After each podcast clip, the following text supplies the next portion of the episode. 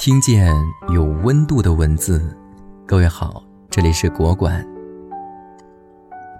今天是七夕，一千年前秦观写下千古绝唱：“两情若是久长时，又岂在朝朝暮暮。”今天和千年前已然大不同，大家爱的自由奔放，爱的干柴烈火，爱的迅雷不及掩耳。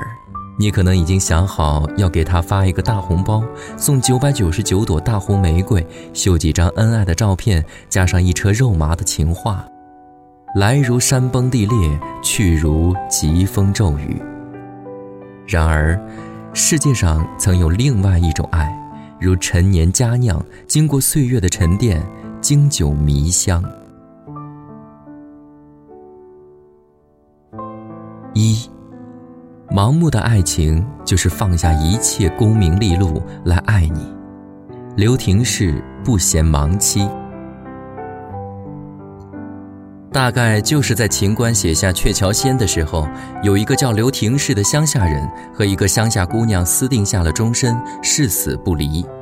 后来刘廷氏高中进士，当时的大学士苏东坡对他赞赏有加。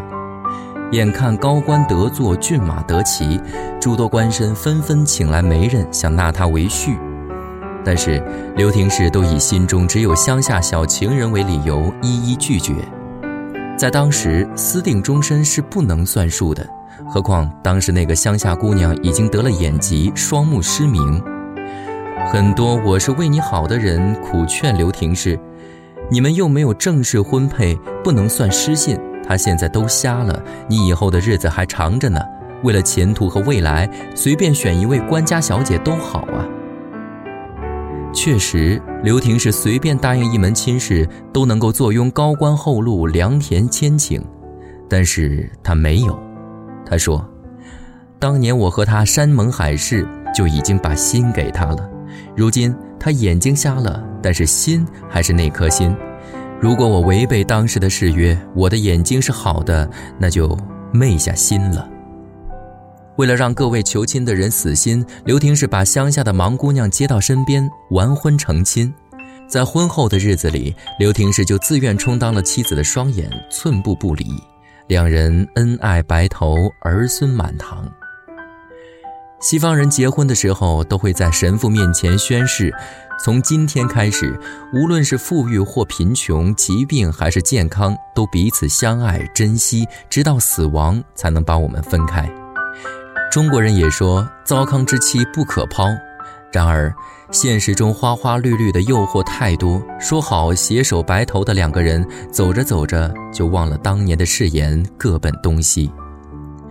京东 CEO 刘强东说：“我不知道我老婆漂不漂亮，我是个脸盲。”有人说爱情是盲目的，也许吧。在真正的爱情面前，功名利禄、疾病残疾都可以视而不见。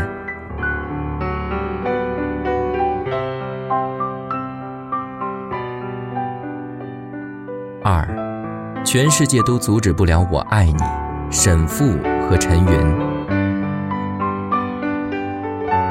清朝一代才子《浮生六记》作者沈复，在十三岁那年见到了自己的表姐陈云，正是情窦含苞待放的朦胧季节，两人一见倾心。此后，只要沈复来私会，陈云都要先去厨房偷来热粥、小菜和点心，摆在闺房里专侍沈复。成亲以后，沈复叫陈云为云娘，两人如胶似漆，就如连体人一样。女人不能抛头露面。芸娘就女扮男装，和沈复在大街上游玩、散步、吟诗作赋，是夫妻，是兄弟，是知己，也似文人同窗。夏天，芸娘偶然发现池塘的荷花，傍晚还是含苞待放的花骨朵，凌晨却已绽放的娇艳欲滴。芸娘便用纱布包一包茶叶，晚上放到荷花花心，第二天一大早取出来泡茶。等沈父醒来，就能闻到沁着荷花清香的早茶，还有芸娘浅浅的、甜甜的笑靥。一年七夕，沈父亲手刻下“愿生生世世为夫妇”的两枚图章，一枚白字给芸娘，一枚红字留给自己。两人诗书传情，都要盖上此印章为证。两人还专程请人绘制了月下老人图，供奉在家，时时焚香祈祷，生生世世为夫妻。公公婆婆看沈父和芸娘形影不离，生怕儿子沉迷于温柔乡，耽误了锦绣前程。趁沈父做官在外，将芸娘逐出家门。有着同样遭遇的还有陆游，他娶了自己的表姐唐婉，感情甚笃。陆游的母亲也因为同样的原因将唐婉逐出家门，陆游只好妥协，唐婉只好另嫁他人。沈父就是沈父，和陆游不同。父母容不下芸娘，他就带着芸娘私奔，浪迹天涯，客居他乡。最后将两人分开的不是世间一切阻碍，而是死亡。也只有死亡能将他们分开。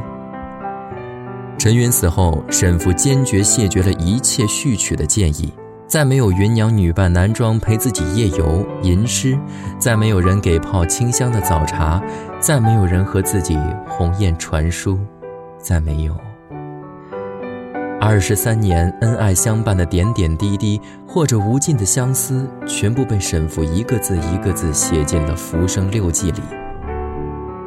徐志摩说：“我将在茫茫人海中寻找我唯一之灵魂伴侣，得之我幸，不得我命。”廖一梅说：“人这一生遇到爱、遇到性都不稀罕，稀罕的是。”遇到懂得，什么是真爱？就是为了你，我可以与全世界为敌，世间一切俗事都不足以成为我们在一起的阻碍。就算有死亡让我们分开，我们还要祈祷下一辈子再携手走过。三，朕只睡你一个人。明孝宗独宠张皇后。有人说，每个中国男人心中都有一个皇帝梦。皇帝不仅有万里江山，还有后宫佳丽三千，但也有例外。偏偏有人能够真正万千宠爱于一身，他就是明孝宗朱佑樘，他就是他的皇后张皇后。张皇后入宫时十六岁，刚过豆蔻年华，正是一个女人最美好的年龄。朱佑樘见到她的瞬间，顿时忘了所有的后宫佳丽，有了她，他已心满意足。张皇后二十岁时诞下皇子，明孝宗立即将其立为太子。随后，张皇后又陆续生下一子三女，但不幸都中途夭折。皇嗣缺乏，可是关乎江山社稷的大事，朝中大臣进谏要他雨露均沾，为皇家开枝散叶。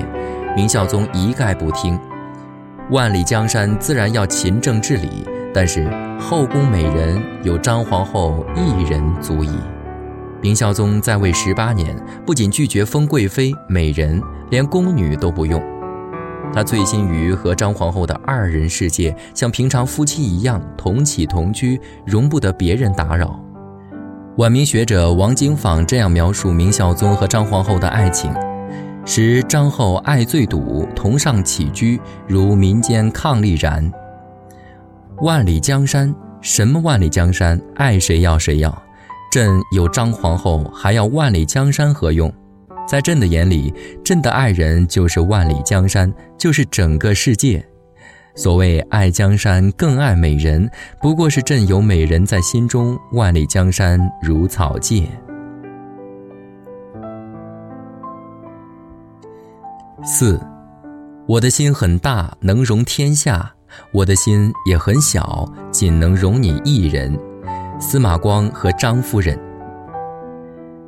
一部鸿篇巨制《资治通鉴》，四朝名臣宰辅，在宋朝的历史上，一定少不了司马光的一席之地。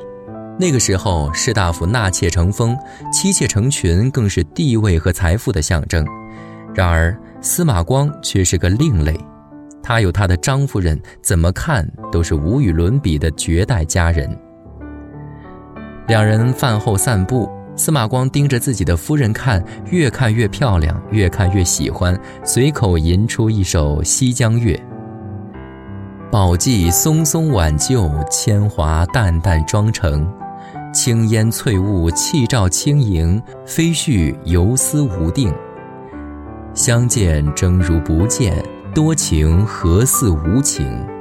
笙歌散后酒初醒，深院月斜人静。张夫人确实貌美如花，也确实通情达理，可惜不能生育。这对一个女人来说可是天大的事情。结为夫妻三十年，没有给司马家留下子嗣。司马光虽然不介意，张夫人却十分内疚。趁着司马光不在家，张夫人买下一绝色美女，安置在卧房之中，随后自己借故外出，给丈夫留下足够的机会和空间。然而，司马光连正眼都没瞧美人一眼，像躲避瘟神一样去了书房看书。美人跟着到了书房，搔首弄姿，秋波暗送，使出浑身解数，想要勾得司马光心动。看到司马光在看书，美人走过去，苏手轻抚，吐气如醉，声柔似水。先生，尚书是什么书啊？司马光避开一丈有余，板着面孔沉声回道：“上书是忠诚，是官职，不是书。”美人自觉无趣，眼前这个木讷不解风情的糟老头更无趣，只好悻悻离开。一计不成，再试一计。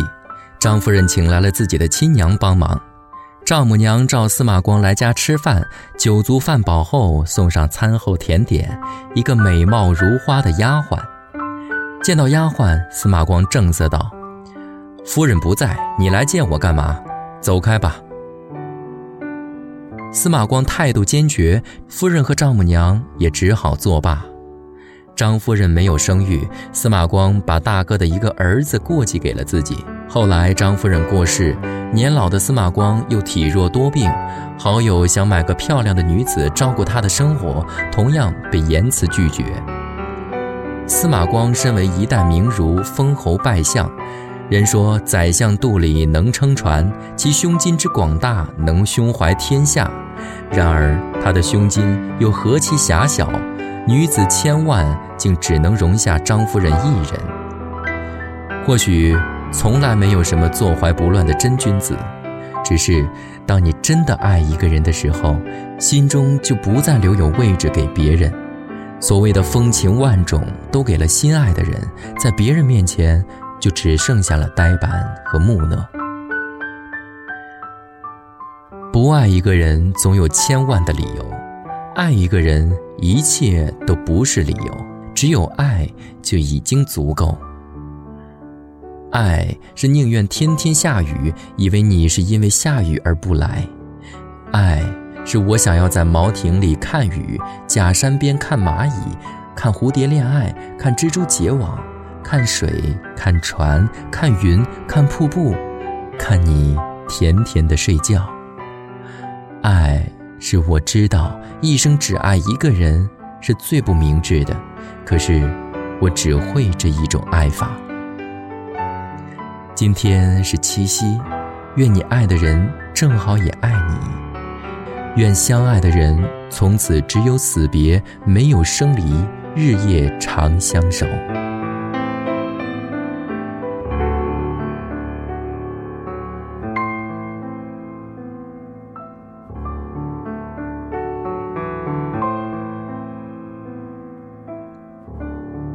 每一次结束都是下一次开始。